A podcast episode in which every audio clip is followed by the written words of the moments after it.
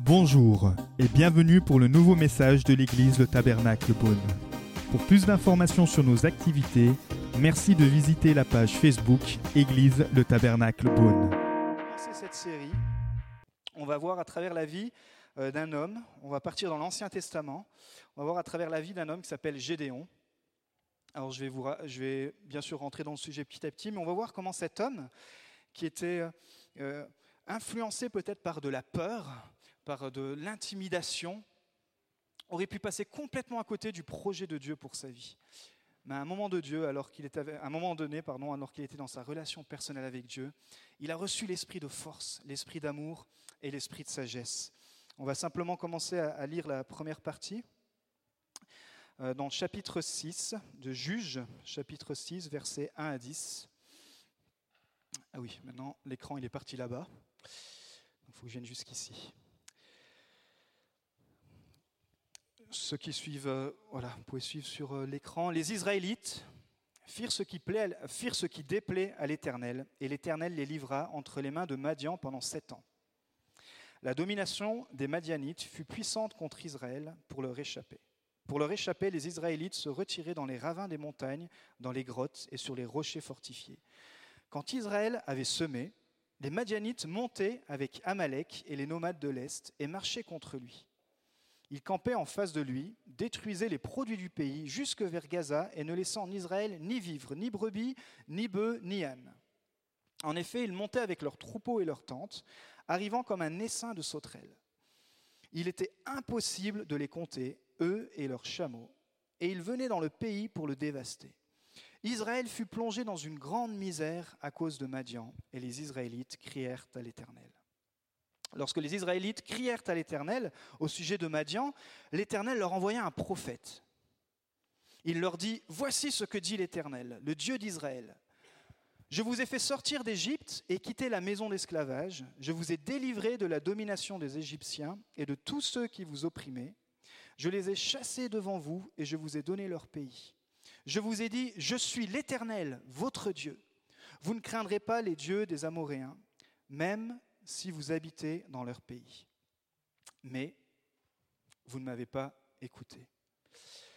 Seigneur, merci pour ta parole qui est agissante. Merci pour euh, ta vie qui se déverse à travers ta parole. Merci ce soir encore de venir toucher chacun, chacune qui est là pour recevoir de toi.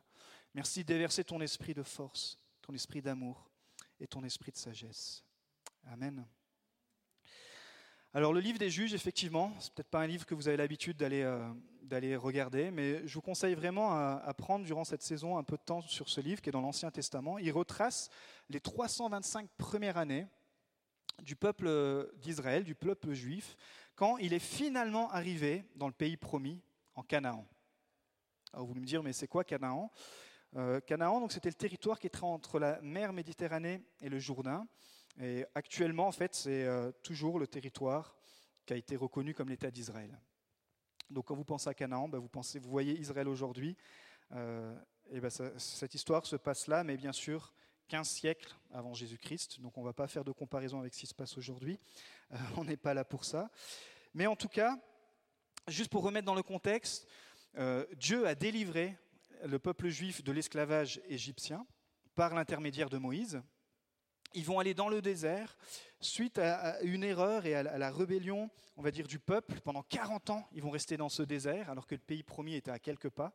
Et puis, sous la direction d'un nouveau leader, Josué, ils vont finalement rentrer dans leur pays promis, dans leur terre qui avait été promis des générations et des générations avant, au père, bien sûr, Abraham.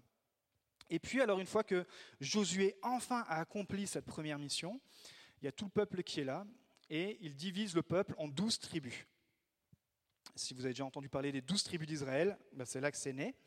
Et alors qu'il va, mourir et qu'il va laisser du coup euh, ces douze tribus s'autogérer, euh, elles vont pas réussir finalement à s'autogérer. Elles vont être en perte, de en perte de leadership.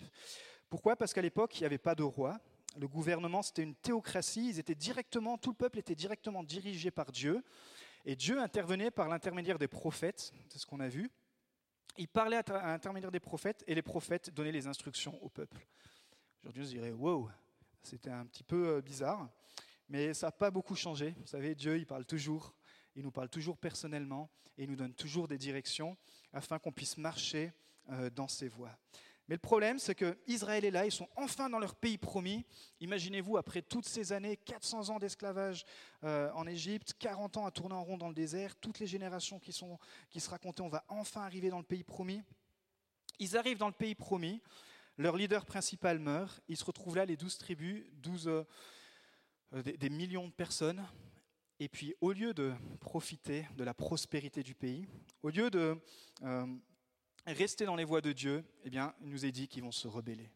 Ils vont en fait être plutôt influencés par tous les peuples qui existaient et toutes les cultures et les coutumes qui existaient. Et ils vont littéralement se rebeller contre Dieu. Ils vont plus prendre en compte ses conseils ni ses avertissements. Et on pourrait dire, bah, après tout, euh, ils voulaient profiter de la vie. Ils vont littéralement tomber dans ce, dans ce piège-là. En fait, Dieu les a bénis. Et dans tout le livre des juges, il y a un terme qui revient, qui est dit, ils faisaient ce qui leur semblait bon. Ils faisaient ce qui leur semblait bon. C'était leur propre loi, leur propre interprétation. Et en fait, la nation va tomber dans un grand chaos. Euh, les historiens disent littéralement que c'est la plus grande, euh, cette période-là, entre 3 et 400 ans de, vie comme ça, avec ces 12 juges, avec ces euh, 12 libérateurs, ça va être une période les plus dures pour la nation. Ils vont perdre beaucoup de monde, ça va être une période vraiment affreuse. Mais à chaque fois, le peuple va crier. Ils vont crier, ils vont se repentir. Et puis Dieu va envoyer un libérateur. Et c'est pour ça qu'on appelle aussi ce livre le livre des douze héros. Ceux qui sont fans de tout ce qui est euh, héros et compagnie, les Avengers et tout, plongez-vous là-dedans. Euh, je pense qu'il y a beaucoup d'histoires qui ont été inspirées parce que c'est un livre littéralement extraordinaire. Et tout ce qui se passe dedans, bien sûr, c'est passé en, réel, mais euh, c'est vrai qu'il faut vraiment pouvoir vivre par la foi pour vivre ce que ces héros ont vécu. Et donc là, on arrive à la quatrième grande période. Il y a eu six périodes où le peuple a désobéi et revenu, désobéi et revenu. Et là, on arrive à la, à la, à la quatrième période où, encore une fois, le peuple se rend compte ils sont allés trop loin, ils ont désobéi. Quand ils désobéissaient à Dieu, c'était l'alliance que Dieu avait dit avec son peuple. Quand vous me désobéissez, il y a la bénédiction qui s'enlève sur vous, il y a ma protection qui s'enlève de vous. Et du coup, ils étaient beaucoup plus vulnérables. Et c'est à cause de ça qu'ils se faisaient persécuter et qu'ils se faisaient euh, que le territoire devenait à nouveau occupé. Et donc, on arrive enfin au XIIe siècle avant Jésus-Christ. Et puis là, voyant le chaos de la nation, entendant leurs cris, eh ben Dieu décide de leur envoyer quelqu'un il va décider de leur envoyer Gédéon. C'est ce qu'on va voir ce soir. Et puis pour cela, on va voir que Gédéon, littéralement, il a dû se préparer à recevoir l'appel de Dieu, mais aussi à rentrer dans l'appel de Dieu. Et je crois que notre vie, en tant que chrétien, on est, vraiment tous appelés à rentrer dans l'appel de Dieu. On a tous un appel on va dire, universel, c'est celui de pouvoir suivre Christ, celui de marcher dans ses voies, celui de faire sa volonté. Et puis on a aussi un appel personnel, celui où Dieu s'adresse directement euh, à vous personnellement, celui qui est peut-être enfoui dans le plus profond de votre cœur, ou celui que Dieu veut encore par le Saint-Esprit vous faire révéler.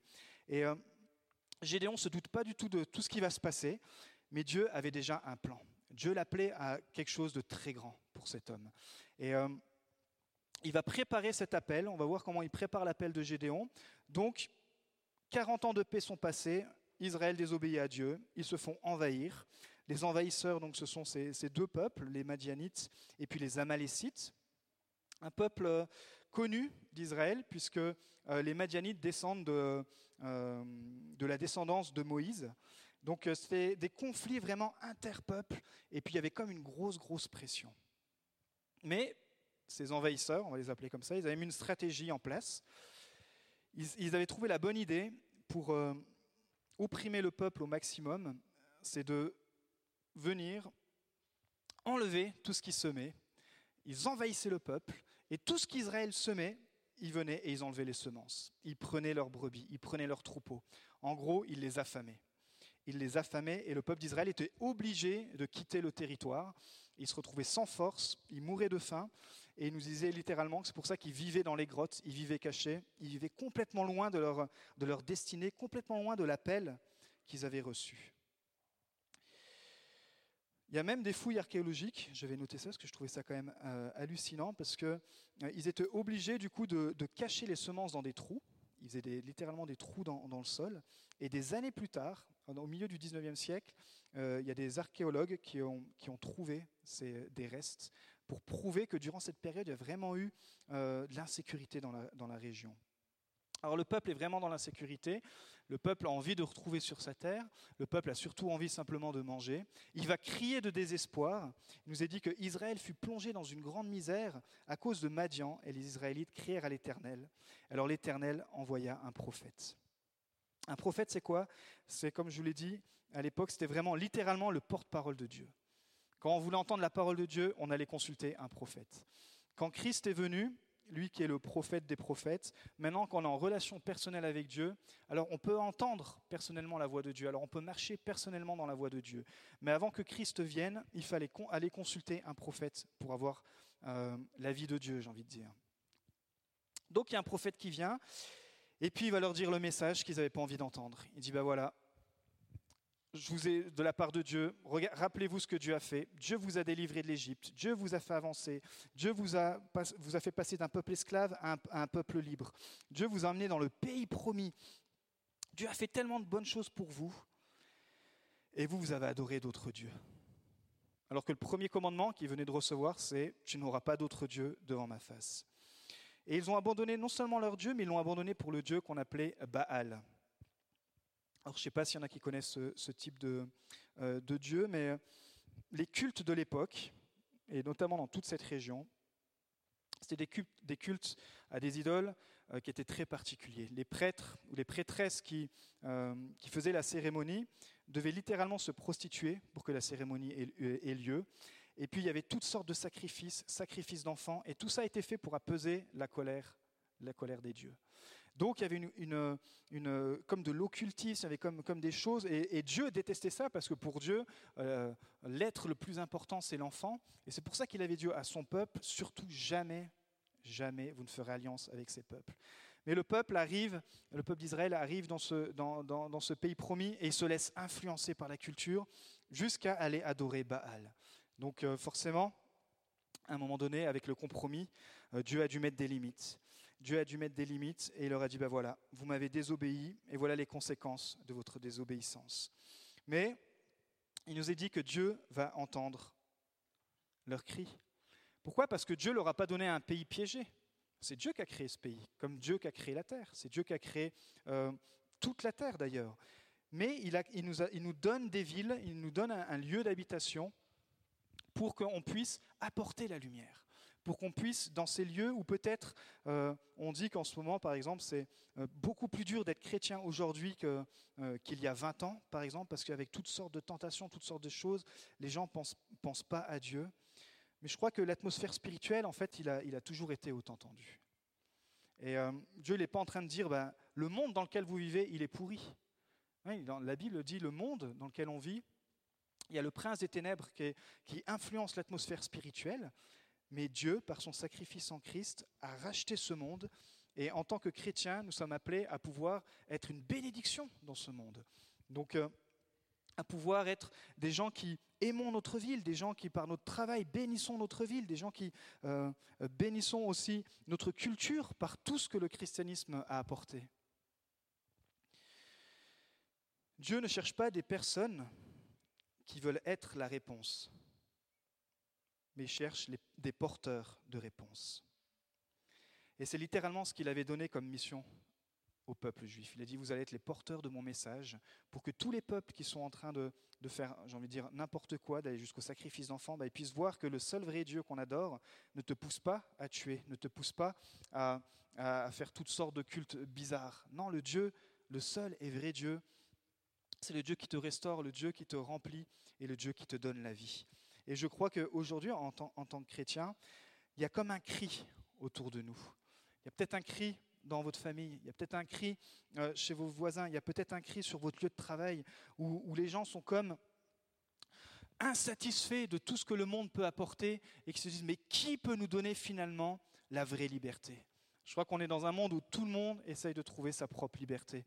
La, liberté n'a jamais eu autant de, euh, autant de visages. On parle de liberté sexuelle, on parle de liberté de pensée, on parle de liberté politique, on parle de toutes sortes de libertés, et c'est vraiment chacun fait comme il lui semble bon. Chacun interprète comme il lui semble bon. Et puis, finalement, on se retrouve dans une détresse et puis il y a comme un cri. Et nous, en tant que, en, tant que chrétiens, on est là non pas pour dire Ah bah attends, moi j'ai tout compris, je suis la réponse. Non, on est là pour porter la réponse, pour porter le message de l'évangile. Dire écoute, ce que tu vis, c'est normal que tu vis, parce que tout ce que tu trouveras dans ce monde, tu resteras toujours insatisfait. Mais si tu rencontres mon Dieu, si tu rencontres Jésus-Christ, celui qui à la croix a satisfait l'âme de notre cœur, celui qui nous a, qui nous remplit de son amour, alors tu vas voir que le cri qui est à l'intérieur de ton cœur va être satisfait par la présence de Dieu. Et littéralement, c'est comment répondre à ce cri. Dieu, il voit ce peuple qui crie, il dit bah, comment répondre? Et bien alors je vais trouver un gars, je vais trouver un homme ou je vais trouver une femme. Et c'est ce que c'est ça que j'aime avec Dieu c'est que Dieu il utilise des gens ordinaires pour faire des choses extraordinaires. Il voit, il voit toutes sortes de malheurs, toutes sortes de choses. Il dit bah, Tiens, je vais passer par l'intermédiaire d'un gars, d'une fille, et puis grâce à ma présence, il va changer son environnement. Grâce à ma présence, il va changer quelque chose. Et là, Gédéon, on va lire alors qu'est-ce qui se passe du verset 11 au verset 24. Si tu peux mettre la deuxième diapo.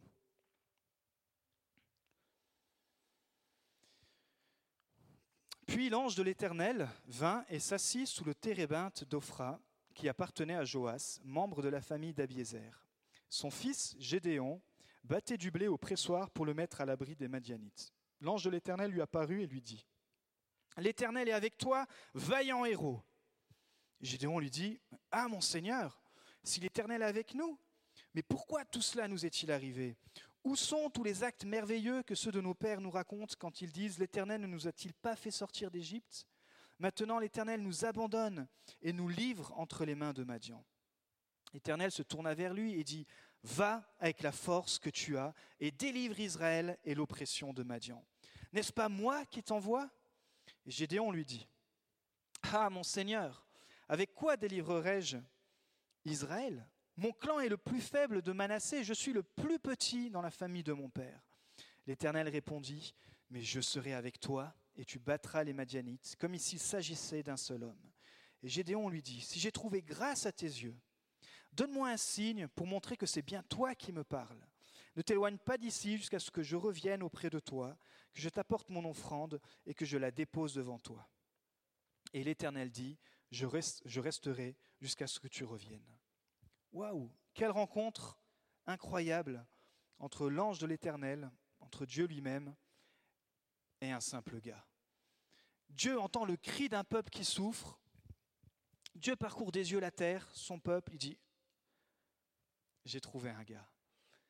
Ça aurait pu être une fille, bien sûr, hein, mais là, c'est un gars qui s'appelle Gédéon. Et donc le principe pour recevoir l'appel de Dieu, pour être disposé à recevoir l'appel de Dieu, pour pouvoir répondre à, ce, genre de cri, pour pouvoir être quelqu'un qui va être entre les mains de Dieu, première chose, il faut être au travail.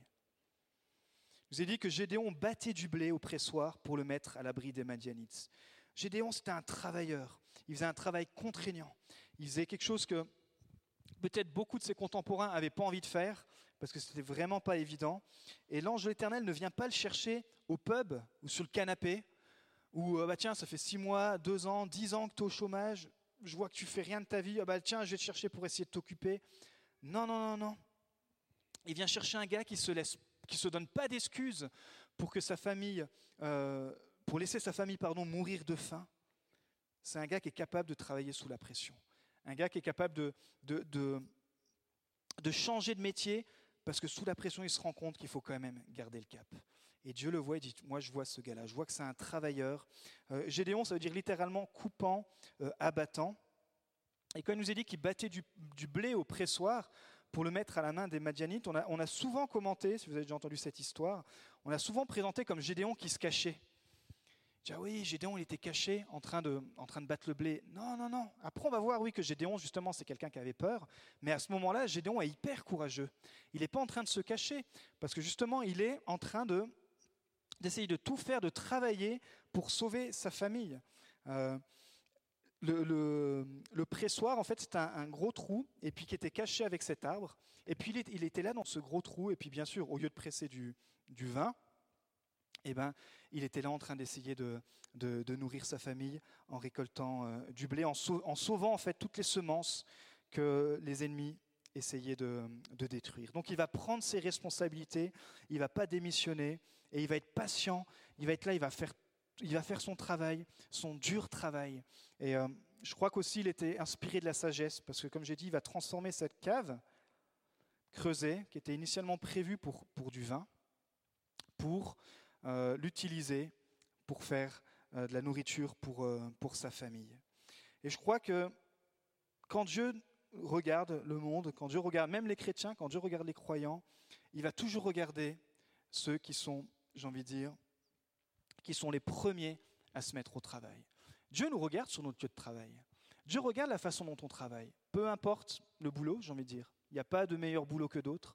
Mais Dieu regarde et il aime quand en tant que croyant, on donne le meilleur de notre travail. Il aime quand même sous la pression, même je ne comprends pas peut-être ce que le, chef me dit, je ne comprends pas peut-être l'ambiance, je ne comprends pas peut-être euh, tout ce qui se passe sur mon lieu de travail, mais je sais qui est en moi. Et je te demande, Seigneur, de me donner la sagesse, de me donner la force de faire mon travail du mieux possible pour qu'un jour peut-être ça puisse s'interpeller, dire waouh, mais qu'est-ce qui te donne la force à toi de travailler dans, une ambiance si, euh, si dure Ou qu'est-ce qui te donne à toi la, force de, de, faire autant de choses? Ben, Tu sais quoi?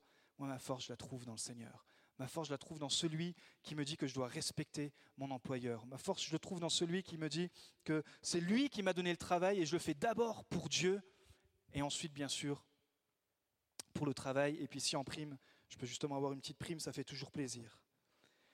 Mais je crois que Dieu, il regarde à la façon qu'on est au travail. Et quand on regarde comment Jésus a choisi ses disciples, il a choisi des disciples qui étaient très bons en tant que pécheurs. Il n'a pas pris les gars qui étaient euh, à Nazareth, connus euh, euh, à la discothèque de Nazareth. Il les a vus sortir de la boîte de nuit. Il fait Oh les gars, venez, je vais vous occuper parce que c'est la crise économique en ce moment. Je sais que les jeunes, c'est dur. Non, non, non. Il a pris des gars qui étaient obligés d'abandonner leur travail pour suivre Jésus. Parce qu'il savait que Pierre, c'est un gars que quand il travaillait, eh ben, il lâchait pas l'affaire. D'ailleurs, quand un jour il va les rencontrer, ils sont en train de pécher, mais ils lâchent pas l'affaire. Ils travaillent. C'était un travail contraignant. Donc je ne sais pas, peut-être ce soir, le Seigneur aimerait t'encourager Peut-être ce n'est pas le boulot de tes rêves en ce moment que tu as, mais Dieu il est en train d'établir des valeurs. Dieu il est en train non seulement d'établir des valeurs et de, des, valeurs dans, ton cœur, mais des valeurs aussi sur ton lieu de travail. Ça ne veut pas dire que le travail tu vas le garder toute ta vie. Moi j'ai changé je ne sais pas combien de fois d'entreprise, mais là où on est, le Seigneur regarde. Et quand un jour il y a un cri qui va sortir, il va dire waouh, sur qui je vais pouvoir compter? Sur un gars qui est persévérant. Proverbe 12, 27, il dit Le paresseux ne retire pas son gibier, mais le précieux trésor d'un homme, c'est l'activité. Deuxième caractéristique pour euh, rentrer dans l'appel de Dieu, pour recevoir l'appel de Dieu, il faut être quelqu'un qui travaille, mais il faut être quelqu'un de humble. L'ange de l'Éternel va lui dire, mais l'Éternel est avec toi, vaillant héros. Dieu le voit comme un vaillant héros, alors lui, il se voit comme le plus faible et le dernier de sa famille. Peut-être ça vous est déjà arrivé, surtout dans les grandes familles, on a l'habitude de comparer, toujours il y en a un qui est mis en avant, un autre qui est, euh, qui est moins mis en avant, et puis il y a toujours des comparaisons comme ça, peut-être même parfois maladroites, et dire bah tiens, celui-là il est tellement bon dans telle chose, etc. Dieu il n'a pas le même regard. Dieu il a vu que sur ce gars-là il pouvait compter. Il a vu le cœur humble de ce gars, de ce Gédéon, et il va l'appeler vaillant héros. Alors que tout le monde peut-être le méprisait lui-même, se méprisait, il avait une mauvaise image de lui. Et J'aime son humilité. Pourquoi? Parce que avec l'ange de l'Éternel, Gédéon, il va être honnête. Il va dire mais voilà mes frustrations. Où est-ce que tu es depuis sept ans? Ça fait sept ans qu'ils subissent l'épreuve. Imaginez-vous, ça fait sept ans que vous attendez une réponse de Dieu. Peut-être ce soir vous êtes là, ça fait longtemps que vous attendez même une réponse de Dieu. Et vous avez le droit d'être frustré et de dire à Dieu, mais Seigneur, t'es où dans mon épreuve? Gédéon lui dit, mais en fait, t'étais où? T'es où dans mon épreuve? Où sont les miracles? Est-ce que Dieu, tu nous aimes encore? Est-ce que, tu te soucies, est-ce que tu te soucies vraiment de ma situation? Il le dit même à la fin, il dit, mais j'ai l'impression que Dieu m'a abandonné. Il lui dit à, l'ange, il dit, mais tu sais quoi, ton Dieu là, celui qui nous a fait sortir d'Égypte, mais j'ai l'impression qu'aujourd'hui il n'existe plus, j'ai l'impression qu'il nous a abandonnés.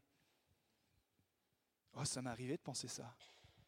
Dire, mais Seigneur, pourquoi tu me fais passer par telle épreuve? Seigneur, je suis né dans une famille chrétienne, je me suis engagé, je t'ai toujours suivi. Est-ce, que tu m'aurais abandonné? Waouh. Mais Dieu, il est là. Il dit Vas-y, mon gars, crache tes nerfs.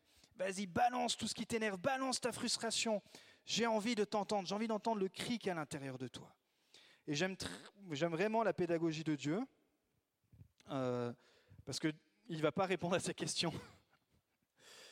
Alors je ne sais pas si, on aurait un bon un entretien de relation d'aide avec lui à cette époque, mais Dieu il va lui dire, avec toutes ses frustrations, il lui a dit, écoute, je t'ai appelé vaillant héros, j'ai entendu, là c'est bien, tu as déversé tout ton truc, ok, ok, tu as pleuré, c'est bon, paquet de mouchoirs, après il dit, va avec la force que tu as. Wow. Attends Seigneur, tu, tu, va avec la force que tu as. Dieu il est en train de lui dire, mais waouh, tu es un vaillant héros, tu sais pas toi. Bien sûr qu'il y a des frustrations, bien sûr que tu as déçu, bien sûr qu'il y a des échecs, bien sûr que peut-être des hommes de Dieu t'ont déçu, des chrétiens t'ont déçu, la religion t'a déçu. Mais moi, quand je vois à l'intérieur de toi, je vois l'Esprit de Dieu à l'intérieur de toi, je vois quelque chose de vaillant. Et surtout, surtout, mon ami Gédéon, tu es créé pour quelque chose de bien plus grand que tes petits problèmes. Tu es créé pour répondre aux problèmes de ton peuple et ils ont besoin d'un vaillant héros, ils ont besoin de quelqu'un qui se lève et qui dit Oui, j'irai et je me battrai en l'honneur de l'Éternel. Ce soir, j'aimerais te dire que Dieu te dit aussi, va avec la force que tu as. Ne te focalise pas sur tes échecs, la déception, la frustration. frustration. Dis à ton voisin, va. Dis-lui, mais dis-lui comme si Dieu lui disait, mais va. Et puis, troisièmement, on voit que c'est Dieu qui appelle. C'est Dieu qui appelle et c'est Dieu qui envoie. Et quand c'est Dieu qui t'appelle et que c'est Dieu qui t'envoie, il y a une grande chance que le chemin soit euh, moins facile que prévu, mais surtout, l'avantage, c'est que Dieu sera avec toi. L'Éternel se tourna avec lui, il lui dit, va avec la force que tu as, etc. Tu iras délivrer euh, Israël de l'oppression de Madian. Il dit, mais n'est-ce pas moi qui t'envoie? Et Gédéon encore à réfléchir, mais Seigneur, avec quoi délivrerai-je? Et l'Éternel lui répondit, mais je serai avec toi. N'est-ce pas toi n'est-ce pas moi qui t'envoie lui dit Dieu. C'est exactement la même expression qu'il a utilisée quand il a appelé Moïse. Quelques décennies avant, euh, enfin quelques siècles avant plutôt, le peuple était dans le même cas, sous l'oppression. Et puis il criait à Dieu, il dit, mais ça fait 100 ans, ça fait 150, 200, 250, 300, 300, ça fait 400 ans que ton peuple est réduit à l'esclavage. Quand est-ce que Dieu, tu vas intervenir? Et puis Dieu va choper un gars, Moïse. Et puis Moïse va dire, mais non, mais pas moi je ne vais, pas y aller, je vais pas y aller. Et il a tellement négocié qu'il a même, dû lui rajouter Aaron avec lui. Mais tout ça pour dire que quand l'homme se soumet à la volonté de Dieu, Dieu choisit toujours des, gens qui sont au travail, qui sont humbles, qui ne se voient pas comme, Dieu les voit, et puis des gens qui finalement partent avec l'appel de Dieu. Gédéon va réagir comme Moïse, et finalement, euh, il va pouvoir rentrer dans l'appel de Dieu. Pourquoi? Parce que Dieu est en train de lui faire comprendre, il dit, c'est pas avec le quoi que tu vas y aller, mais c'est avec le qui. Et souvent dit, mais avec quoi je vais commencer? J'ai rien entre les mains. Et Dieu lui dit, t'inquiète pas, Gédéon, c'est pas avec le quoi, mais c'est avec le qui, c'est avec ma présence. Tant que tu as la présence de Dieu, tant que tu as la présence de son amour, tant que tu as la présence de celui qui a donné sa vie pour toi, alors j'aimerais te dire que tu as entre les mains tout ce qu'il faut pour entrer dans l'appel de Dieu. Et Gédéon va comprendre, dire, ah oui, c'est vrai, moi j'étais tellement focalisé sur mon armée, sur la stratégie, etc. Et Dieu lui dit, stop. tu dis, laisse tomber toutes ces choses. C'est pas avec le quoi, mais c'est avec le qui. Vous savez, ici, quand on a commencé l'Église, il y avait tous ces genres de questions qui venaient. Mais avec quoi on va commencer l'Église? On n'a pas de budget, avec quoi on va commencer l'Église? On n'a pas de gens, on avait une poignée de personnes, avec quoi on va commencer? Avec quel lieu, etc., etc. Et à chaque fois, la réponse de l'Éternel, la réponse de Dieu, c'était ça. Laisse tomber le quoi, mais vas-y avec le qui. Tant que tu es avec le Seigneur.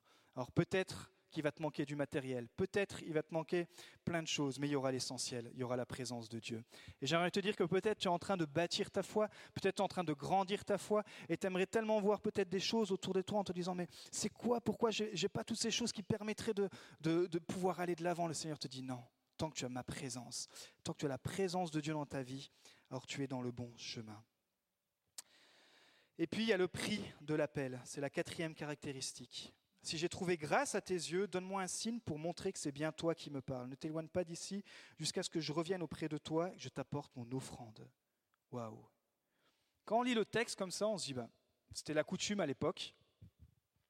Pour ceux qui pour euh, savent pas ce que ça veut dire apporter une offrande, c'était la culture dans l'époque, qu'on soit, j'ai envie de dire, juif, pas juif.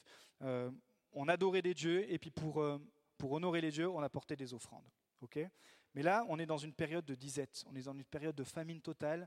Pour le, le peuple, c'est c'est très dur de gaspiller, j'ai envie de dire, entre guillemets, de la nourriture. Et Gédéon, il est face à face avec Dieu et il se rappelle une chose importante.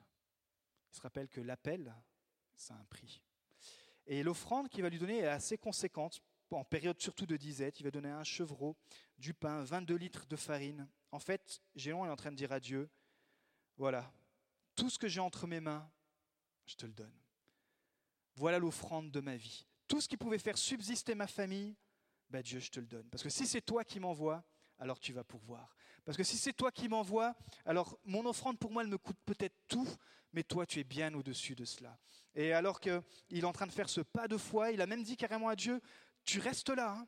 je vais tout te préparer, et quand je reviens, je t'apporterai mon offrande. Donc euh, Gédéon, il va certainement dire, mais qu'est-ce que ma femme va penser? Qu'est-ce que ma famille va penser? Vous savez, à l'époque, ils vivaient tous ensemble. Hein. Mais qu'est-ce qu'ils vont penser que je, que suis en train de gaspiller de la nourriture pour ce Dieu qui nous a abandonnés? Imaginez-vous tout ce qu'il a dû traverser. Et puis il arrive devant son Dieu, il présente l'offrande.